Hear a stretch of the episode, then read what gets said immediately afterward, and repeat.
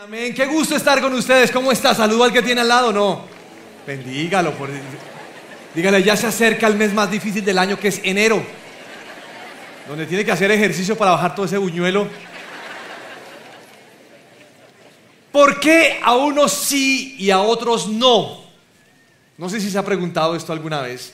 Debe ser una reflexión de mis 50 años. ¿Por qué a unos sí y a otros no? ¿Por qué algunos son más altos y otros más bajitos? ¿Usted se ha preguntado eso? ¿Por qué? ¿Por qué algunos son bien peludos, tienen hasta pelo en la espalda? Y uno es lampiño, ¿por qué? O sea, ¿por qué unos tienen más que otros? ¿Por qué algunos papás tienen tanto dinero para pagarles la universidad a sus hijos y a otros les toca trabajar en el día para estudiar en la noche y pagarse su propio estudio? ¿Por qué algunos se casan y otros no? Peor aún, ¿por qué algunos feos se casan con mujeres bonitas? ¿No se ha preguntado esto? Dice, y otros que parecen bonitos, no, no, andan solteros. ¿Por qué? ¿Por qué algunos tienen mucho talento para los instrumentos y otros ni pizca de talento? Si les ha pasado esto, pregúntenle al Dalá, ¿usted tiene talento para tocar algún instrumento o no? Eso pasa. ¿Por qué algunos se mueren jóvenes y otros que debían morirse no se han muerto? ¿Por qué todos los malos se quedan y los jovencitos se mueren? Yo no entiendo por qué. Esto es algo muy extraño. ¿Por qué algunos ni les da gripa? Andan en esqueleto a las 2 de la mañana en la calle. Y otros todo el tiempo están enfermos. ¿Sí se han dado cuenta? Dice, pero, pero ¿por qué? ¿Por qué algunos de la misma generación que se gradúan de un, de un una universidad, ¿por qué algunos son exitosos y otros no? ¿Por qué? ¿Por qué los argentinos tienen a Messi y nosotros no? ¿Se ha preguntado eso? A otros nos tocó unas figuras, Dios mío. ¿Por qué algunos tienen facilidad para tener hijos y otros no pueden? Hay mujeres que el marido les pica el ojo y ya están en cinta. Y otros nada. Pues la verdad no lo sabemos. Pero meditar mucho acerca de estas respuestas nos puede llevar a vivir como amargados. Sobre todo si somos aquellos que no tienen nada de lo que acabo de decir. Entonces uno dice, yo para, como para qué nací. Se, compara uno y, no llega a ningún lado y puede ser esclavo del desánimo o andar envidioso por todo lo que otros tienen y uno no tiene. Pero además de pensar que la vida es injusta o que Dios es injusto, ¿alguna vez has pensado eso? No, no levante la mano. Pero podemos pensar, ¿y por qué Dios a esto sí y a nosotros no? Pareciera que es injusto. Pues en 1 Samuel capítulo 1 hay una historia muy interesante que habla acerca de Ana y Penina, que eran esposas de un hombre llamado Elcana. ¿Por qué unos hombres tienen dos esposas y otros nos tocó de a una? Ahí como Elcana. Esta respuesta sí se la tengo. Por burro. Porque Dios había dicho que marido solamente de una mujer, pero este se metió con dos. Y el Cana no leía la Biblia. El Cana no tenía relación con Dios. les voy a explicar algo de él. Pero se metió con dos mujeres. Y la Biblia en ese capítulo nos habla ciertos detalles de esa relación. Como, como por ejemplo que el Cana cada año iba a Silo. Silo era una ciudad donde estaba el tabernáculo y allí iba a celebrar la Pascua, cada año iba. Era un hombre religioso en el cumplimiento de este rito. La Biblia dice que Penina tenía hijos y Ana no tenía. Y en un sentido de soberanía, dice el texto que Dios no le había permitido tener hijos. Ahora, aclaro esto porque a veces cuando las cosas no suceden, siempre le echamos la culpa a Dios. Y más que echarle la culpa es un sentido de soberanía. A Dios se le adjudica todo, pero no tiene nada que ver con esto. En 1 Samuel capítulo 1, versículo 6 dice, de manera que Penina se mofaba y se reía de Ana porque el Señor no le había permitido tener hijos. Año tras año sucedía lo mismo. Penina se burlaba de Ana mientras iban al tabernáculo. En cada ocasión Ana terminaba llorando y ni siquiera quería comer. ¿Por qué lloras, Ana? le preguntaba el cana. ¿Por qué no comes? ¿Por qué estás desanimada? ¿Solo por no tener hijos? Me tienes a mí, ¿acaso no es mejor que tener 10 hijos? Ya vamos a hablar de eso. Qué situación tan difícil. Ahora, estoy seguro que si una mujer lee esta historia, se engancha con los personajes de inmediato. Y le puedo asegurar que va a existir algo que se llama solidaridad de género. Es decir, las mujeres se van a inclinar, inclinar a proteger a Ana y a darle duro a Penina. Es más, nunca le pondrían a un hijo suyo Penina en honor a Ana, a una hija. Si Penina viniera a la iglesia, no la dejamos entrar por atrevida, por tratar a Anita de esa manera. Cipote india esta. Pero si un hombre lee la historia, un hombre va a decir, pues no puede tener hijos, bueno, que se quede así. O, o que adopte, o algo in vitro, no sé. Y es que todos tomamos parte de las historias según como somos nosotros. Y tomamos parte de las historias. Cada uno tiene su propio criterio. Sin embargo, quiero hacerle una invitación a que cada uno de ustedes se meta en esta novela que he querido llamar Quiero matar a Penina. Con la participación de Ana como Ana. Penina como Penina. ¿Y el Cana como? Se metieron en la historia, me gusta eso. O sea, hacen parte de esto. Varias cosas no están bien en este pasaje. Varias cosas. ¿Cómo así que un hombre que se supone que tiene relación con Dios tiene dos mujeres. Pues la historia empezó mal y sé que de entrada hay tensión en ellas dos. Hay tensión entre Penina y Ana. Porque las dos deben compartir su marido. Y el hecho que está en la Biblia no significa que a Dios le agrade esta situación. Está en la Biblia para que nos demos cuenta las consecuencias de una pésima decisión. Pero esa fue la vida que ellos eligieron. Ojo con eso. Porque muchas veces nosotros elegimos el tipo de vida que queremos y después le echamos la culpa a Dios por permitirlo. Pero nosotros lo elegimos y este hombre no entiende cuál es la voluntad de Dios. Le dije que cada año iba al tabernáculo asilo en un ritual para ofrecerle a Dios unas ofrendas, pero este hombre no tiene una relación con Dios, no lee la Biblia, no entiende lo que dice la Biblia. No sabemos cuál fue la primera o la segunda. Lo cierto es que las dos mujeres resultan aceptando el pecado de su marido, tal vez por la necesidad de amor o por ponerse una argolla. Y le aceptan algo que no debieron haber aceptado. Este pseudo matrimonio está mal. Y el problema no es que Ana no tenga hijos, eso es un problema personal. El problema es que es un matrimonio de tres y en un mismo rancho viven tres personas cuando Dios ha dicho que el hombre debe estar solo con una mujer. Y es que hay historias que empiezan mal. No sé si usted se ha dado cuenta de eso alguna vez. Pero hay historias que, empiezan mal. Uno sabe que empiezan mal, pero no se hace el bobo, porque uno quiere continuar en la historia. Como el caso de ese matrimonio que llevaba en la iglesia 10 años, con tres hijos y deciden divorciarse. Se divorcian y a los dos meses él se enamora de otra persona en la iglesia. Se va a vivir con esa mujer y al año quiere hacer el prematrimonial con otra mujer y se pone bravo porque la iglesia no lo quiere casar. Empezó mal su historia. Y no se da cuenta que sus hijos van a aborrecer a Dios y a la iglesia. ¿Por qué? Por su pecado. Y quiere que uno lo haga porque dice, es que Dios es un Dios de misericordia. Pues con unos sí y con otros no. No, me refiero a que no, no lo vamos a casar. Entonces, la frase de que Dios la había hecho estéril es una justificación como de, ya como Dios lo hizo no hay nada que hacer, pero nunca, nunca Ana y el Cana se les ocurrió pensar, o por lo menos no quedó escrito, cuáles eran las razones de su esterilidad. Y yo no veo que haya un análisis interno de decir en qué hemos fallado o qué no está funcionando bien. Y la verdad es que a mí me impacta el Cana. Me impacta porque es un hombre con convicción religiosa, pero no con una relación. Es decir, va a la reunión, pero no pasa absolutamente nada. Carece de intimidad con Dios. Y cuando no hay relación con Dios, es muy fácil desviarse. Es muy fácil equivocarse y alejarse del camino de Dios. La situación se le salió de las manos cuando se metió con dos mujeres.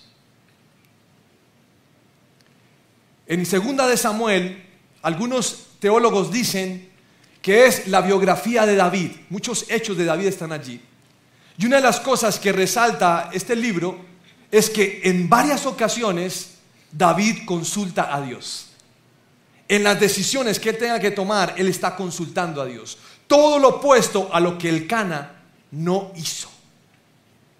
Y la consecuencia es palpable. Y no, no quiero que piensen en la esterilidad. La consecuencia del Cana es un matrimonio disfuncional. Entonces, este hombre no es sensible a Dios, por ende no será sensible a su mujer y a las necesidades que hay en su hogar. Si nosotros como hombres o mujeres no somos sensibles a Dios, no vamos a ser sensibles a las necesidades de nuestra casa. Por eso le preguntó, ¿por qué lloras, Ana? ¿Por qué no comes? ¿Por qué estás desanimada? ¿Solo por no tener hijos? Ahora, hay preguntas que creo que no se le pueden hacer a una mujer. ¿Por qué lloras? Porque muchas lloran y no saben por qué lloran. ¿Les ha pasado eso? hay mujeres que lloran y ¿por qué lloran? No, no sé, porque tenía ganas de llorar. un hombre rara vez dice que tiene ganas de llorar, la mujer sí. Son diferencias. Y es que a veces pienso que es difícil entender a una mujer y Ana no, el Cana no era sensible a esto. Yo a veces pienso que las mujeres tampoco se entienden, ellas mismas. Ahora, yo las amo, créame que las estoy amando mucho, pero como dice el sabio Vicente Fernández, no queda otro camino que amarlas. ¿Para qué decimos otra cosa? Cuando una mujer dice, no me pasa nada, ¿qué está diciendo? Ustedes están confesándose hoy. Si le pasa, cuando dice no me pasa nada, cuando una mujer, hombre, le diga no me pasa nada, pilas, hermano, algo le pasa.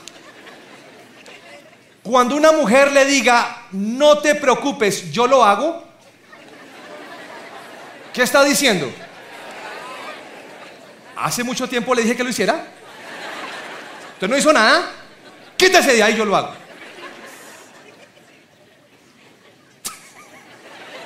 Cuando una mujer le diga en cinco minutos estoy lista,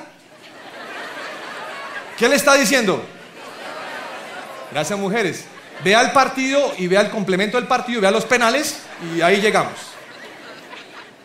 Cuando una mujer le diga, cuida al niño, le está diciendo, báñalo, cámbiale el pañal, prepare la comida, dale de comer, que tome su siesta y tienes que estar pendiente de él. Hombres, cuando ustedes le dicen, cuidan al niño, ¿qué le están diciendo? Échele ojo. ¿Sí ve lo, diferentes que somos? ¿Cierto? Entonces uno... Y de fuera de eso llegan y se ponen bravas con uno, pues yo lo cuidé. Ah, es una bendición tremenda. Ojo, cuando una, una, mujer le pregunte cómo me veo, mujeres, ¿qué quieren decirnos? ¿Cómo me veo? Dígame que estoy churra. Mi esposa dice, dígame que estoy churra. Ahora, hombre, cuando le pregunten eso, sea coherente entre su boca y su lenguaje no verbal. Porque ellas pueden identificar una mentira. Si usted se equivoca ahí. Si una mujer dice, esa chaqueta está hermosa, ¿qué está diciendo?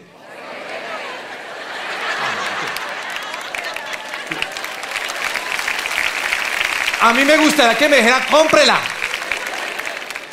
Y después se suben al carro y están bravas y uno no sabe qué fue lo que pasó. Tocará que el Espíritu Santo nos revele su lenguaje, mujeres, señores, de entenderles. Póngale cuidado con esta. Si una mujer le dice, decide tú, lo que le está diciendo es, yo de ti me preguntaría a mí y haría lo que te digo. Hombres, ¿están de acuerdo? Gracias muchachos. Será un buen año. Y si le pregunta, ¿me amas? Dele un pico mejor y deje eso ahí.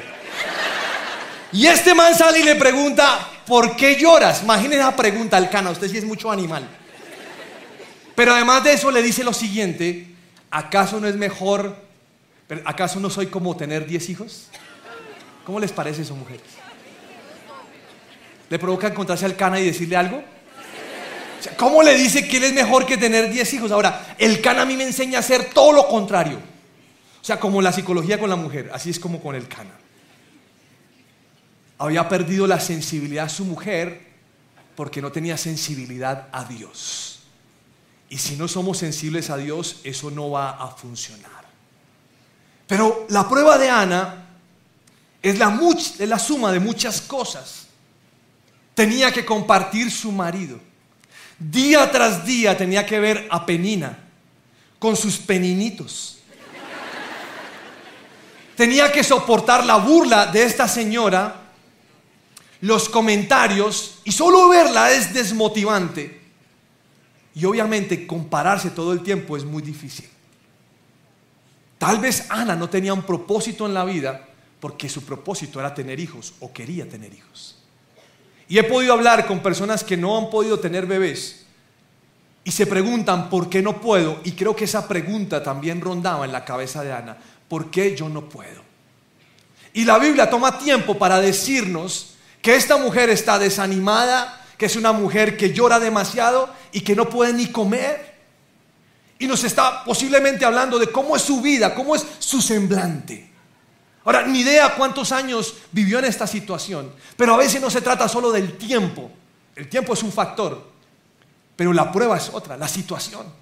No hay solución al respecto. Es complicado lo que está viviendo y tiene un deseo natural de tener hijos. No sé si le ha pasado a esto, pero hay momentos donde nosotros tenemos deseos, deseos de algo. No hablo de un antojo, sino un deseo de, de llegar a, de conquistar algo. Y humanamente hacemos todo lo posible para lograrlo, nos preparamos. Me imagino que Ana hacía tratamientos, medicina, a veces nosotros le metemos ganas, le metemos fe, declaramos, pero no lo vemos. Tomamos tiempo para esperar, anhelamos y nada. Y a veces es probable que sintamos que Dios nos dice, muere a tu deseo. Esa es una frase que usamos a veces. Muere a tu sueño. Y, a mí cuando me dicen muera tu sueño es como, ya, morir el sueño es que Dios no va a hacer nada. O sea, entregar el sueño a Dios es como que ya Dios, hasta ahí llegó. Pero a veces cuando le estamos diciendo a Dios, te entrego mi sueño y muero a mi sueño, lo que le estamos diciendo es tú ocupas el primer lugar. Si tú lo haces está bien. Yo quisiera que lo hicieras, pero tú lo vas a hacer según tu voluntad. Pero no siempre Dios va a matar el sueño como algunos cristianos piensan. Que entregar el sueño a Dios es como hasta ahí llegó sino que Dios quiere ser el primer lugar en nosotros. En primera de Samuel 1.9 dice lo siguiente, una vez después de comer lo que fue ofrecido como sacrificio en Silo, Ana se levantó y fue a orar. El sacerdote Elí estaba sentado en su lugar de costumbre junto a la entrada del tabernáculo. Ana, con una profunda angustia, lloraba amargamente mientras oraba al Señor e hizo el siguiente voto. Oh Señor de los ejércitos celestiales, si miras mi dolor y contestas mi oración y me das un hijo, entonces te lo devolveré. Él será tuyo durante toda su vida y como señal de que fue dedicado al Señor, nunca se le cortará el cabello. Yo no sé si alguna vez usted ha intentado hacer negocios con Dios. Señor, si me das el baloto, 30 esmo. Porque hay que ser agradecido. Y a veces hacemos eso con el Señor. La siembra y la cosecha. Yo le doy al Señor para que Él me dé. Pues aquí está Ana con un negocio. Si tú me das ese hijo, si tú me das el placer de amamantarlo, si me permites cargarlo en mis brazos, Señor, yo te lo voy a devolver. Y no se, no se despeluquen por lo que les voy a decir, pero creo que Dios la quería en ese punto. Y alguno de ustedes va a decir, esto es durísimo. Sí, pero hay momentos donde Dios nos quiere en un punto donde no haya retorno, donde no haya nadie más, ni esté su familia, sino Dios y usted. Ahí está esa mujer en ese punto donde no hay retorno. Los dos a solas. Ana y Dios, Dios y Ana, en medio del dolor, en medio de la amargura, en medio de la angustia. Y yo sé que leemos la historia y nos damos cuenta que después tuvo un bebé y todos estaban felices. Pero ¿qué hubiera pasado si no lo tiene? Y este es el punto que quiero que piense lo que está usted hoy en día. Porque tal vez está en el punto de Ana, sin el retorno, desesperado, angustiado, diciéndole a Dios, ¿qué pasó? Momentos que para poder hablarlos hay que vivirlos. Y esto me hizo recordar cuando mi hija menor, que ustedes conocen, ustedes lo saben, tiene parálisis cerebral y nació. Ella estuvo 40 días en la clínica en coma. Y un día especial de esos 40, donde el médico nos dijo, yo les recomiendo que se despidan de ella hoy. porque hoy no pasa, de hoy no pasa. Nos la dejaban ver 10 o 15 minutos en la mañana y en la tarde igual. Y ese día nos dijo, despídanse. Y yo vi a mi hija ahí sin poder hacer absolutamente nada. La medicina no sirve. Los médicos no pueden hacer más. Tienen un límite. Y recuerdo que llegué a la casa y comencé a llorar. Estaba desesperado. Tal vez cuando usted desespera es cuando sale todo lo que hay al interior. No puedo guardar nada. Tengo que gemir. Es un dolor profundo. Se está yendo mi hija, la que oré, la que pedí. Y solo escuchaba a Dios que me decía, entrégamela. Yo decía, ¿cómo que entrégamela? O sea, es un momento de conflicto. Tal vez como el proyecto de vida, tal vez como su matrimonio, tal vez como sus hijos o su esposo o su esposa, tal vez como su empresa, como sus propiedades. Hay momentos donde Dios le va a decir, entrégamelo a mí. Y ese entrégamelo desde el punto de vista humano es un riesgo. ¿Sabían eso? Es un riesgo porque usted se lo entrega a Dios y Dios va a decidir lo que Él quiere hacer. En algunos casos, Dios va a decidir con lo que usted pidió. Pero en otros no. Pero usted tomó el riesgo porque confía en Dios que Él va a hacer algo. Y ese día, entre lágrimas, yo la entregué. Me sentía que me estaban desprendiendo el corazón. Tal vez de todo lo que he vivido en mi vida ha sido el dolor más profundo que he tenido. ¿Por qué yo tengo que morir a mi hija? ¿Por qué la tengo que entregar? ¿Alguna vez usted se ha preguntado en su prueba eso? ¿Por qué yo no puedo hacer esto y otros sí? ¿Por qué? Pues ahí está Ana, pensando, ¿por qué no puedo ser mamá? ¿Toda mi vida te tengo que aguantar a Penina? ¿Todo? Yo pienso que si Dios no le da un hijo a Ana, ella va a matar a Penina. Porque está viendo momentos de estrés. Y es que en medio de las pruebas podemos matar a las peninas o las usamos para crecer. Tal vez usted tiene un jefe desagradable. Lo peor de lo peor. Tramposo, y usted sabe todo. Mentiroso, borracho, vígamo, todo lo que usted quiera. Es más, creo que se llama el cana. Y nadie sabe nada más. Y usted sí. Y usted diga, es que yo renuncio y me largo. Pues ese jefe es su penina. Y esa penina lo va a llevar a usted a crecer. Porque Dios las va a utilizar para crecer. Mientras Ana oraba al Señor, Elí la observaba y la veía mover los labios, pero como no oía ningún ruido, ningún sonido, pensó que estaba ebria. Tienes que venir borracha, le reclamó. Abandona el vino. Oh, no, señor, respondió ella. No he bebido vino ni, más ni nada más fuerte, pero como estoy muy desanimada, derramaba ante el Señor lo que hay en mi corazón. No piense que soy una mujer perversa, pues he estado orando debido a mi gran angustia y mi profundo dolor. Ana nunca se dio cuenta que Penina fue el medio que Dios utilizó para impulsarla, su trampolín para llegar más arriba. Y es que en nuestra vida necesitamos personas así, que saquen lo peor de nosotros. Hay gente que saca lo peor. Y Dios lo permite para hacernos crecer. Pero Ana tomó una decisión. Su única alternativa er, era ir al santuario, al tabernáculo, a orar y entregarle la carga a Dios. Déjeme decirle que esta mujer, no sabemos cuánto llevaba casada, llevaba varios años, pero estoy seguro que cada año que su marido iba a asilo, ella lo acompañaba. Y cada año oraba, Señor, dame un hijo, dame un hijo, Señor, bendíceme, Señor, haz algo nuevo. Y es que en el momento más difícil para ella, vio a Dios como su aliado, no como su enemigo. El único que me puede sacar de este problema es Dios. No se enojó con él y no dejó de asistir a lo que tenía que asistir. Ahí estaba clamando. Y ese día la Biblia dice que ella le entregó su angustia y derramó su corazón.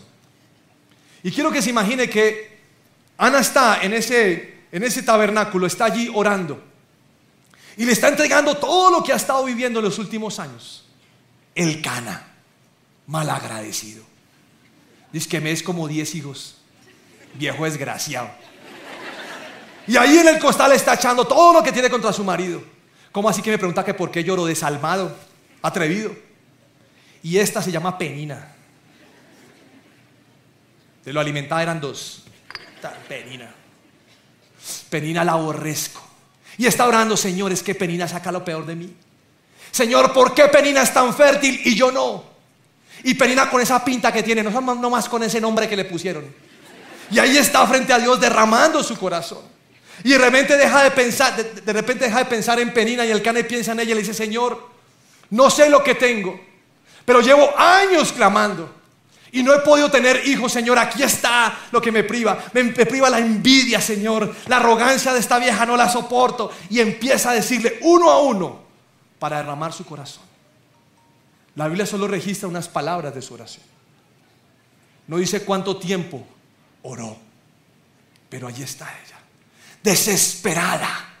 Clamándole a Dios. Y quiero que entienda que hay mucha diferencia cuando usted ora o clama. Yo he visto gente que ora y le dice a Dios, Señor, pues si es tu voluntad, dámelo, si no, fresco, yo puedo vivir así. No, usted no está clamando, usted medio oró y mencionó algo. Pero cuando usted sabe que es ahora o nunca, que la única alternativa, usted clama. Y el clamor es diferente. Se siente, sale del alma, es algo que uno dice, Señor, no lo quiero dejar, aquí estoy, te entrego mi carga. No hay otra alternativa, o tú haces algo o nos acabamos. Ese fue el clamor de una mujer desesperada. Ya había orado años anteriores, pero ese día fue diferente. Y me gusta mucho que la Biblia entra en niveles de detalles especiales para que lo tengamos en cuenta. Cuatro cosas pasaron después de su oración. La Biblia dice que una vez estuvo allí, salió y fue a comer y no estuvo triste. Algo pasó. Algo pasó. Ahí cuando le entregó la carga, algo pasó. Se la entregó y Dios la recibió. Algo pasó. Ya no estuvo triste. Imagino que volvió a ver a la, a, a la penina y la vio y dijo,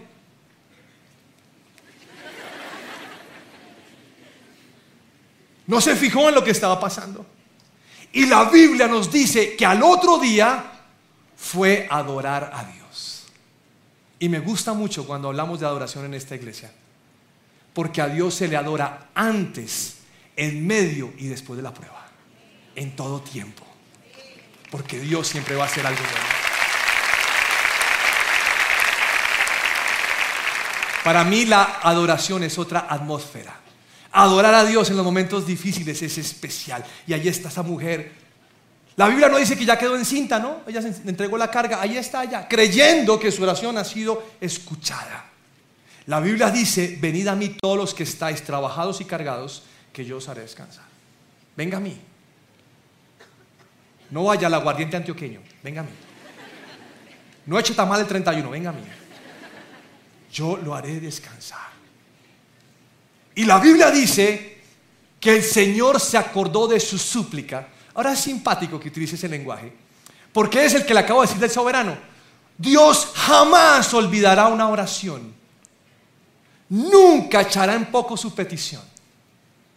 Cuando dice que se acordó es porque ella tuvo su intimidad con su marido. Dice se acordó, pero Dios siempre ha tenido presente a Ana. Pero la estaba llevando al punto del crecimiento. Y dice al final de ese versículo, a su debido tiempo dio a luz un hijo. Es decir, que su embarazo no fue de dos meses. Y ya tenía el chinito ahí, ¿no? Un tiempo. Porque Dios para restaurar algunas veces usa el tiempo. ¿Sabían eso? Usted es impaciente, yo soy impaciente. Dios no. Y Dios tiene un tiempo. Se tomó su tiempo. Tranquilo.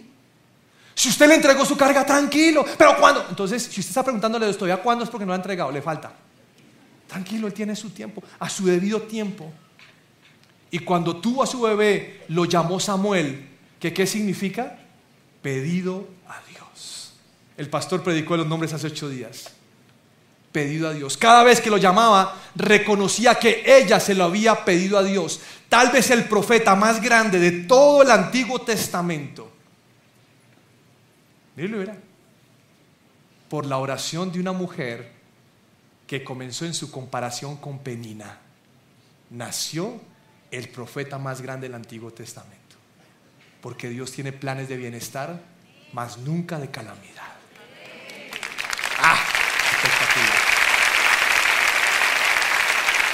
Déjeme decirle que el mismo Dios que le respondió la petición a Ana es el Dios que le va a responder su petición.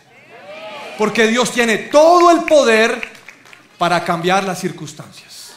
Solo depende que usted lo crea. Créalo, apúntese, lo escriba. No se lo tatúe, que eso es pecado. No, mentiras. Pero dígalo. ¿Cuál va a ser su confesión el próximo año? ¿Cuál va a ser su confesión? O este año que está entrando. ¿Cuál va a ser su confesión? Dios puede hacer. Dios está haciendo. Yo le creo a Dios. Yo creo que Dios está haciendo algo nuevo. Porque si Dios bendijo a Ana, también me puede bendecir a mí. Para Dios no hay nada imposible. Él toma mi carga y yo confío y Él se encarga. Hay un salmo que dice lo siguiente, y con esto quiero terminar. Me parece un salmo fabuloso. No sé si Ana lo leyó, pero es como si resumiera su vida. Salmo 37.3 dice, confía en el Señor y haz el bien. Confía en el Señor y haz el bien. Entonces vivirás seguro en la tierra y prosperarás. Deleítate en el Señor y Él te concederá los deseos de tu corazón. Entrega al Señor todo lo que haces, confía en Él y Él te ayudará. Él hará resplandecer tu inocencia como el amanecer y la justicia de tu causa brillará como el sol de mediodía. Quédate quieto en la presencia del Señor y espera con paciencia a que Él actúe. No te inquietes por la gente mala que prospera, ni te preocupes por sus perversas maquinaciones. Esa es mi declaración para el próximo año. Deleítate en el Señor y Él concederá los deseos de tu corazón. Si le da un aplauso al Señor, déselo fuerte, como con la neta, porque... Bien, pónganse de pie, por favor, son tan amables. ¿Cuántos realmente creen que Dios tiene bendiciones gigantes? Así es. Créalo, créalo. Señor, gracias. El Dios que estaba en ese tabernáculo en Silo está aquí hoy. Tú no has cambiado en absolutamente nada. Eres un Dios que atiende las oraciones, que escuchas a sus hijos, que atiendes cada uno de sus detalles. Y te doy gracias, Señor. Este año que pasa es un año bendecido. Para muchos ha sido un año difícil de tener cargas, de llevar un, un costal a cuestas. Pero hoy lo dejamos delante de tu altar. Y yo quiero que usted le deje delante del altar de Dios su lucha. Señor, aquí está este pecado, mi lucha. Esa atadura emocional o sexual o física. Aquí está. El desánimo, la tristeza, el dolor, el llanto, las noches sin dormir, aquí está. Y quiero que usted se imagine que ese costal es el costal suyo donde usted mete esto, la situación económica, las deudas que le quedaron después de ese divorcio. Los errores que usted cometió en su trabajo, las equivocaciones que le costó que lo echaran, ahí está. Los errores que cometí, Señor, la discusión con mi esposo, con mi esposa, el maltrato, Señor, las malas palabras, mis hijos las comparaciones, el por qué uno sí, por qué yo no. Aquí está, Señor. Porque estoy seguro que el enemigo ha dicho, Señor, que este año ha sido peor y lo que viene es peor. Pero sabemos que los que te aman, Señor, todas las cosas ayudan para bien. Hoy somos como Ana, Señor, en tu casa. Y aquí estoy, Señor, clamándote, derramando mi corazón ante ti. Señor, el dolor que ha acumulado, las lágrimas la falta de apetito, la preocupación está en ese costal, Señor. Tú eres capaz de hacer algo nuevo. Tal vez haya gente en este lugar que tuvo un año, Señor, especial y diferente. Pero oro por aquellos que están atravesando tiempos difíciles, donde no saben cuál es su propósito, que se comparan con otros y otros tienen más o son más. Pero aquí estoy, Señor, sin entender a dónde voy. Y yo quiero pedirte que me toques. Señor, te necesito. Tú conoces el estado de salud. Ese médico no puede hacer más. De pronto, Señor, hay alguien con el mismo caso de Ana, estéril. Han dicho, no hay nada que hacer. Pero tú eres capaz. Porque tú eres el dador de la vida. Tú puedes sanar oídos y devolver la vista. Porque tú eres el Señor. Y Señor, hoy te entregamos nuestras peticiones, nuestro corazón a ti. Y te pedimos, Señor, que estés aquí junto a mí. Ayúdame, Señor. Voy a tomar el ejemplo de Ana. No voy a salir corriendo, sino voy a estar en tu presencia. Te necesito. Te necesito. Yo te necesito. La primera decisión que quiero tomar empezando este año eres tú. Yo te necesito. Te quiero, Señor, en cada circunstancia. Te quiero preguntar. Hasta que tú no me hables, no me voy a mover. Te necesito. Señor, hazme escuchar tu voz. Te necesito. Yo te quiero, Señor. Bendíceme hoy. Y hoy te entrego mi carga, Señor. Y hoy te pido que algo pase. Porque sé que muchos han orado como Ana cada año, pero que algo pase hoy, Señor. La carga está aquí, encárgate tú. Y permite que hoy, Señor, vuelva el semblante, la tranquilidad, la adoración. Y que podamos decir, Dios se acordó de mí, pero también que podamos esperar el tiempo debido. Señor, derrama tu presencia sobre cada familia. En el nombre de Jesús. Y yo declaro, Señor, que algo nuevo viene para mí. Este 2023 tiene que ser algo nuevo para mí. Señor, bendiciones de los cielos. Los cielos se han abierto sobre mi vida y sobre mi familia. Y cada aplauso, Señor, es una declaración de guerra diciendo este año, este año tiene que ser un año nuevo, un año de bendición, un año de ver tu gloria y tu poder, un año diferente, Señor. Gracias, Señor.